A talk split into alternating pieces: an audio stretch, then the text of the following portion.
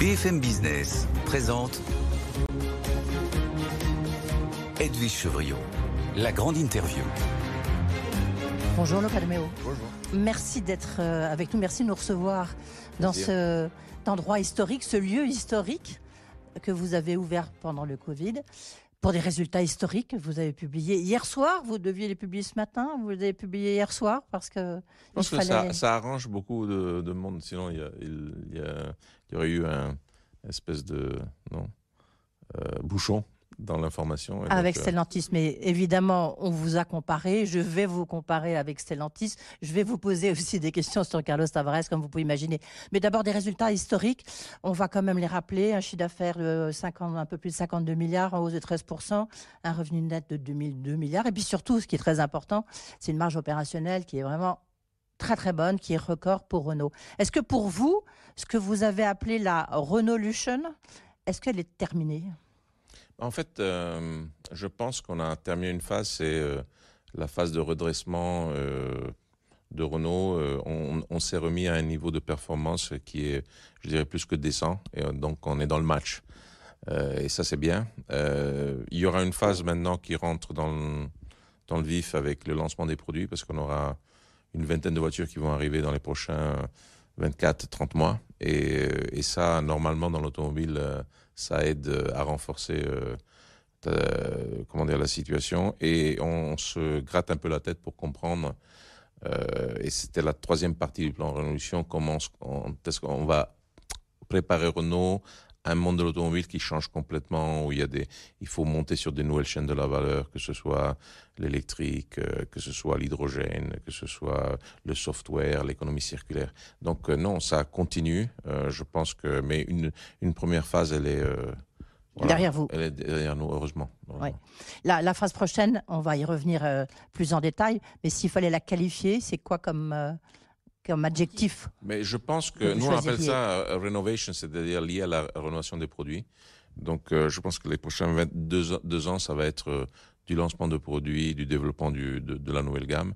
Et on est très confiant que Renault aura une gamme qu'on n'a peut-être jamais eu dans les, années 30 ans. Donc soit sur Renault, soit sur Dacia, soit sur Alpine. Donc là on fait, comment dire, on fait nos devoirs de, de gens de l'automobile qui font, qui font le produit. Il y a eu déjà évidemment des choses qui sont sorties, euh, des Australes, des, des Sandero, euh, des, mais l'offensive, elle arrive maintenant. Lorsque vous voyez, on parlait du match, tout le monde ne parle que de ça, le match Stellantis-Renault. Bon, c'est sûr que c'est un peu difficile parce que vous êtes quand même beaucoup plus petit. La marge opérationnelle de Stellantis est quand même largement supérieure à la vôtre. Qu'est-ce que vous vous dites?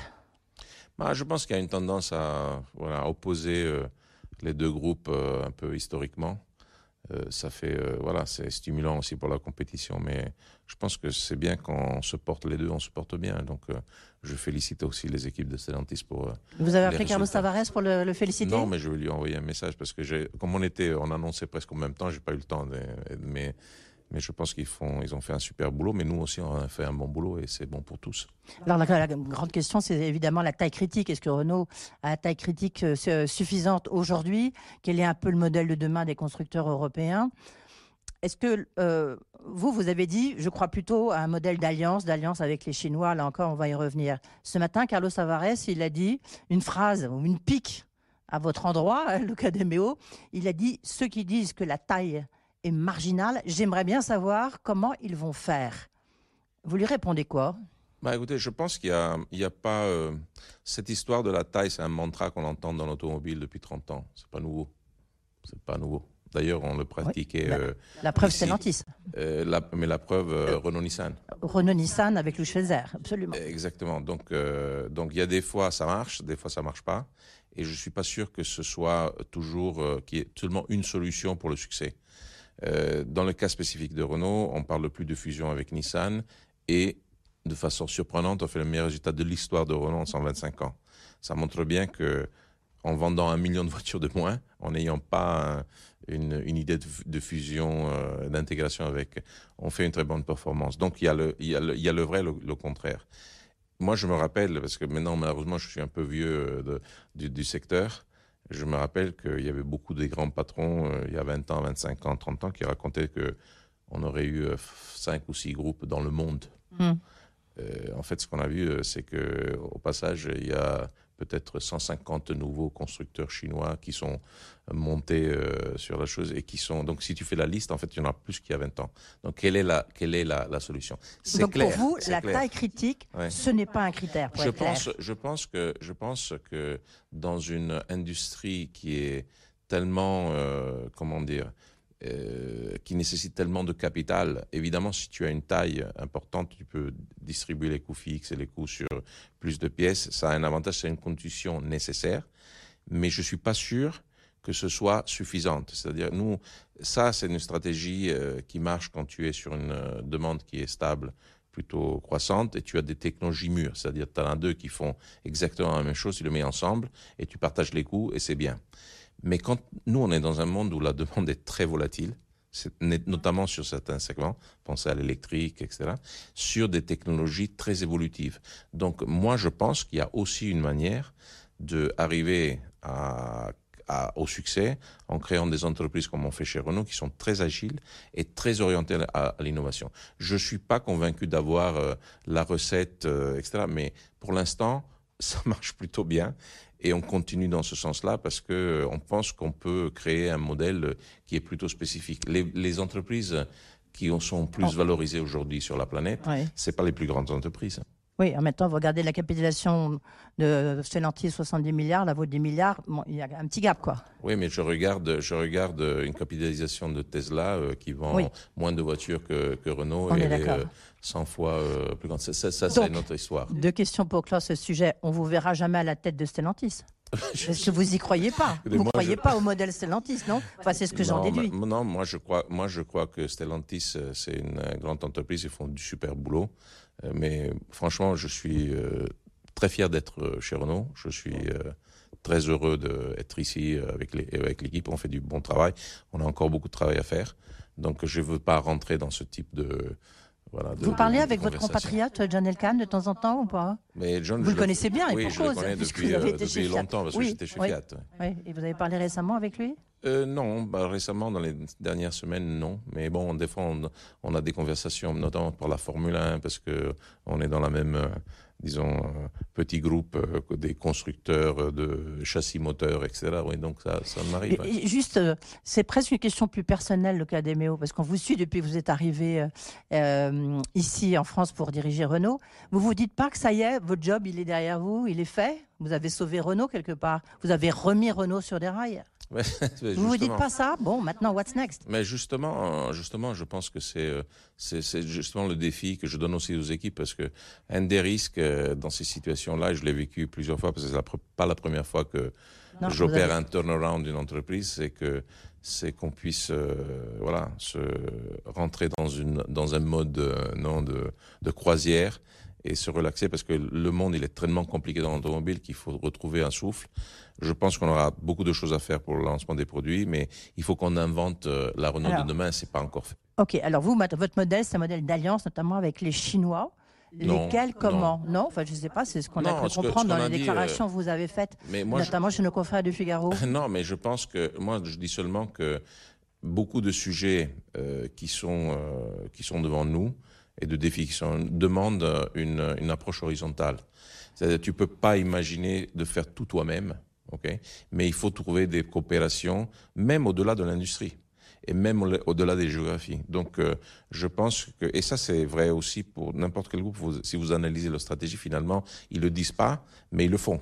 Donc, euh, moi, je crois euh, que notamment que la coopération avec l'industrie et l'écosystème chinois, comme ils ont une avance sur certaines technologies, ça pourrait accélérer la transition écologique euh, en Europe, qui est l'objectif que tous on doit se Oui, mais j'ai presque envie de dire c'est un peu anti-européen lorsqu'on voit que et lorsqu'on écoute notre ministre de l'économie Bruno Le Maire qui dit il faut il faut bloquer euh, l'arrivée des Chinois parce que c'est sûr qu'ils ont une avance euh, énorme sur toute l'électrification des voitures. Vous savez, la, disons la, la euh, l'approche européenne, euh, historiquement, a toujours été une approche d'ouverture.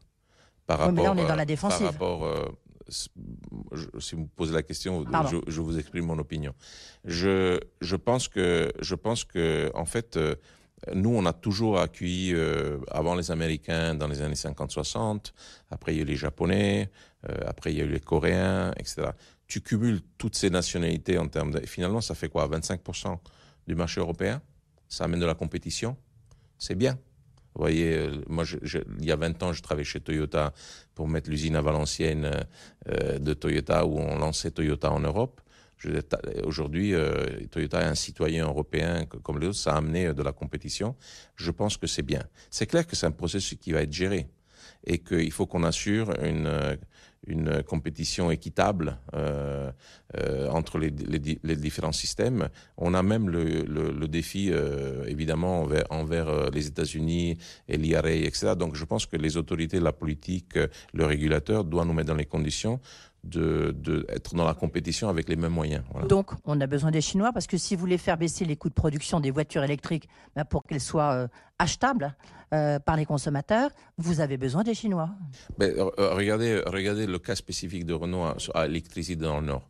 On a d'un côté une coopération avec Envision, qui est une entreprise chinoise, japonaise, ok, mais euh, chinoise, et où ils mettent leur gigafactory dans l'usine de Douai, directement là-dedans. Mais de l'autre côté, euh, on a euh, de fait lancé Vercor. On est le premier investisseur de Vercor c'est une start-up française qui est là pour construire des batteries et sa Gigafactory. Donc, je pense que le monde, comme toujours, n'est pas noir ou blanc. Il y a des nuances au milieu et je, considère que la, la collaboration avec euh, d'autres industries et d'autres écosystèmes, que ce soit aussi le japonais, le coréen, etc., nous permettra de accélérer euh, dans le but de, de décarboner euh, le, transport, qui est le but que tout le monde euh, en partage, je pense. Vous, êtes déjà dans la filiale, parce qu'on va rappeler à nos auditeurs et téléspectateurs qu'il y a deux filiales. Il y a la filiale Ampère, donc l'électrification, on, va en reparler parce que vous avez pris une décision assez forte. Et puis la filiale qu'on appelle Horse, qui est euh, celle pour le thermique, où vous êtes associé justement avec le, le chinois euh, euh, Guili. Est-ce que vous vous dites, là pour l'instant il est minoritaire? Non, non, en fait, on, a, on, on est 50-50. Oui, 50-50. Oui. Est-ce qu'il n'aura pas l'ambition de, de mettre un peu plus? Non, mais pour vous, c'est acceptable? Enfin, C'est envisageable? Ça, Vous dites tout un, de suite non. Ça, c'est un jeu, ça, un jeu euh, classique de synergie, de taille. Ouais. On est sur une technologie relativement stable dans la demande parce que tout le monde pense que les voitures, les, moteurs à combustion en volume, ça va faire comme ça, mais en fait, ça va être. On a peut-être le, pic des volumes devant nous, au niveau mondial.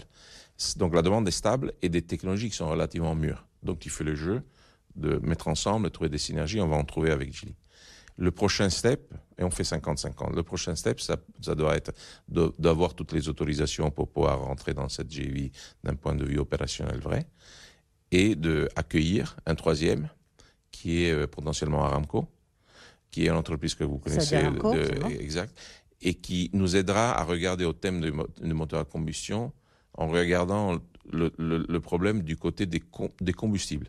C'est-à-dire, on, est, on, on sera peut-être capable de d'inventer des combustibles à, à, bas carbone qui nous permettront de faire rouler les voitures, le milliard et demi, un milliard et demi de véhicules sur la planète qui sont à combustion et de ne pas ajouter du CO2 dans le système. Voilà, c'est voilà le prochain step. Pour euh, mais Lucas Duméo, est-ce que vous dites quand même dans votre tête, euh, Renault sera toujours euh, majoritaire ou à égalité, mais s'il y en a trois, il y a forcément, il y a forcément une dilution de l'un ou de l'autre dans cette filiale thermique qui est quand même le cœur de, de, de Renault? Ben, dans la perspective en Europe que il y ait un, un, comment dire, une interdiction des moteurs à combustion, en 2035, on, on avait intérêt euh, évidemment à, à dérisquer d'une certaine euh, façon. Euh, je pense qu'on l'a fait de façon très élégante. On l'a pris en, en, en, avance et on s'est pas posé le problème en décembre, en décembre 2034 où euh, finalement on se serait retrouvé devant la situation où il fallait fermer des usines. Donc on a trouvé une solution. Et ça, je pense que c'est bien. Euh, voilà. Donc. Mais sur l'évolution du capital? Mais pour l'instant, euh, on a 50-50, il y aura Aramco qui rentre là-dedans et on va rester avec un équilibre. Ils auront combien Euh, ça, je, ça, je peux pas le dire, mais ça va pas être. euh, Un tiers, un tiers ou euh, un tiers non, je pense moins, que- moins que ça. Ouais, ouais. D'accord. Votre filiale Oui. donc euh, vous, vous aviez dit que vous vouliez l'introduire en bourse. Ouais. Finalement, vous avez pris la décision. On en a beaucoup parlé sur BFM Business, évidemment. Ah oui, beaucoup. Trop, c'est ça que vous voulez dire. Trop. Enfin, en tous les cas, on avait des informations tout à fait intéressantes de la part de Mathieu Pechberti et Juliette Vassogne. Est-ce que vous, bah, il faut bien vous faut bien trouver un financement puisque maintenant il n'y a plus d'introduction en bourse. Non, mais euh, Vous avez justement. besoin de combien? Non, c'est, euh, c'est, je, j'ai pas compris en fait euh, parce que j'ai écouté un peu euh, à la télé ce que ce qui était dit, mais en fait c'est pas correct.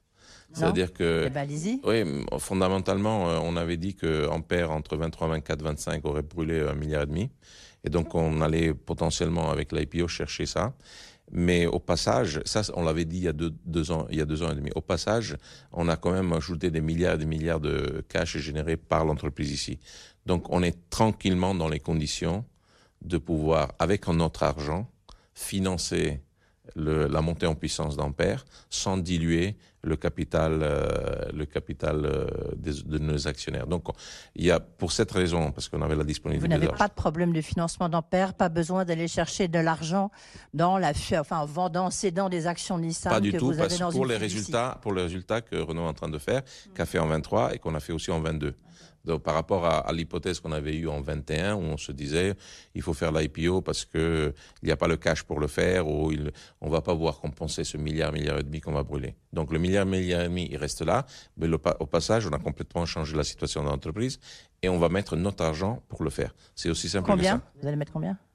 Mais euh, il faut qu'on couvre les, les, les, ça fait les- ouais, ça fait un milliard et demi entre, en 2-3 ans, là. Oh, D'accord. Oui. Donc ça, vous avez Jusqu'à quand, en d'en mettre. 25, on va revenir à un, à un point d'équilibre sur Ampère, On qui est va- très rapide d'ailleurs. On, va, euh, oui, 2025. ouais.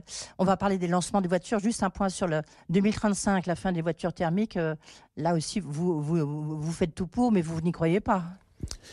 Notre position, comme Renault et aussi la France aussi avait pris cette position dans la discussion au début, c'était plutôt 2040. Après, il y a eu une décision un peu politique, euh, sans analyse d'impact. euh, ils ont décidé 35. Après, une fois que le truc est décidé, mon job, c'est pas de contester euh, la réglementation, c'est de faire en sorte qu'on trouve une solution qui soit bien pour l'entreprise. Et on s'était dit, on va essayer de mettre Renault dans les conditions en 2030 d'être une marque en Europe 100% électrique. Parce que tu peux te rater, il y a de retard, etc. Donc tu prends une marche. Alors, Alors, cela dit, moi, personnellement, j'ai toujours dit que 2035, c'était très tôt. Et on a toujours dit qu'il il nous fallait respecter un principe de neutralité technologique et de dire à nous euh, qui faisons les choses, qui mettons l'argent dans, dans les choses, dites-nous où vous voulez qu'on aille, mais pas comment. Donc, euh, toute la réglementation européenne dans tous les secteurs, elle respecte toujours le principe de neutralité technologique. C'est on laisse faire aux ingénieurs et aux techniciens et créer et créer. C'est pas le cas dans l'automobile. Donc, on va voir si on va y arriver euh, ou si le marché va va être 100%, 80, etc. Mais laissez-moi euh, une seconde pour vous dire une chose. Je pense qu'il faut éviter maintenant de le retour de, la pendule et de dire que les, les voitures électriques, ça va pas marcher. Ça, c'est aussi dangereux. Je pense que l'électrique, ça va être une technologie dominante en Europe. justement, Euh, Ça va être une technologie dominante et on peut pas refuser le progrès. Et l'électrique, c'est du progrès. Donc euh, maintenant, même si le marché européen va être euh, pas à 100, mais à faut y 80, à 80% d'électrique, ça fait quand même plus de 10 millions de voitures. Et c'est du business. Et, Alors, euh, et ça des- fait bien à l'environnement et, et aux clients. Donc, euh, le temps passe vite, pardon, nos cas de Méo, de vous presser un peu. Lancement de voiture, quand même, lancement de la beaucoup de gamme. questions. Oui, j'ai beaucoup, de, oui, j'ai beaucoup de questions, je reconnais. Euh, lancement, euh, donc la, la, la Renault 5, là, eh ben, vous la montrez en février, mais ça sera euh, achetable un peu plus tard. Dites- Dites-nous rapidement la, la gamme de tout ce que vous lancez dans l'électrique, là. Alors, on va lancer euh, la, la, la, nou- la nouvelle Spring euh, maintenant au printemps. On, vient de lancer Scénic. Il va être dans, les- le marché euh, fin, fin dans les concessionnaires en fin mars. Super voiture. Euh, on va lancer la Renault 5. euh, je dirais pendant l'été, disons en disponibilité pleine à partir de septembre. On va lancer la Renault 4 au Salon de Paris. Et, et puis, on aura aussi l'Alpine euh, A290. Donc, il y a déjà euh, du mouvement. Et puis, euh, il y a le, le- sur les véhicules utilitaires aussi, euh, il y aura de l'électrique. Donc, la moitié des voitures, c'est des voitures électriques qu'on va D'accord. la fin du leasing social, parce que victime de son succès, début février, alors que ça devait être sur l'ensemble de l'année 2024. Vous dites pas c'est un coup de massue, justement. Enfin, c'est c'est contradictoire de, de dire il faut tout électrifier, il faut que les Français achètent des voitures, et puis de de- de- de- d'arrêter le leasing social. Mais je pense qu'il y a quand même d'autres mécanismes en ce moment qui sont c'est en train de- d'être mis en place pour euh, subventionner. Je, je pense que c'est quelque chose de très positif. D'ailleurs, les gens, ils adhèrent. Euh, c'est clair que c'est ça peut être cher pour le bilan de l'État, mais on a besoin la la demande de l'électrique à ce niveau qui est demande est euh, attendu. Elle n'est pas naturelle. Donc, euh, il faudra une stratégie un peu de moyen terme pour avoir toujours du support jusqu'à quand le truc deviendra complètement naturel. D'ailleurs, ça marche. En Allemagne, ils ont arrêté ça et le marché s'est planté. Donc, euh, donc euh, ça, il faut surtout éviter que, ça se passe en France, en, en Italie ou en Espagne où on vend beaucoup de voitures. 4100 euros pour les salariés de Stellantis en France. Combien pour les salariés de Renault? On va avoir quelque chose de très comparable et en plus, euh, euh, il faut toujours se, comment dire, faut pas oublier que Renault a mis en place un plan d'actionnariat salarial qui est une référence, euh, je dirais, en Europe, où on vise à l'horizon 2030 de mettre 10% du capital de l'entreprise dans les mains des employés. Je pense que c'est très Renault. On en est déjà à plus de 5 dans le, dans le, comment dire, dans, dans le mix euh, de, euh, de, de l'actionnariat. Et donc, euh, moi, je suis, avec toute l'équipe, très fier de ça parce que je pense que c'est très moderne. Et votre rémunération Vous allez demander, elle sera augmentée. Donc il y a eu toute une polémique là aussi sur votre rémunération, 4,5 millions. Vous allez demander plus? Euh, bon, si c'est possible, euh, je ferai bien, mais, mais bon, c'est pas moi qui, qui décide, c'est le conseil d'administration et l'assemblée générale. Mais, mais bon, je pense que on a tous mérité, euh, voilà, une reconnaissance.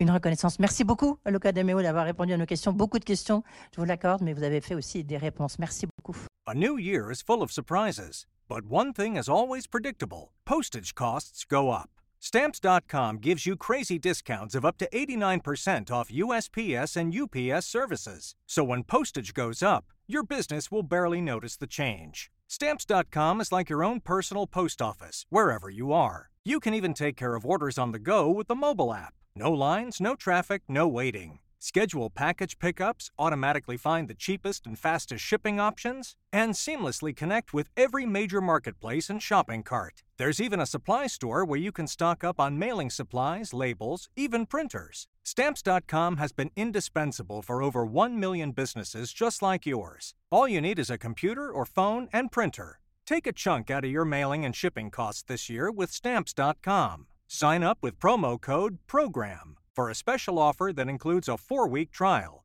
plus free postage and a free digital scale. No long term commitments or contracts. That's Stamps.com code PROGRAM.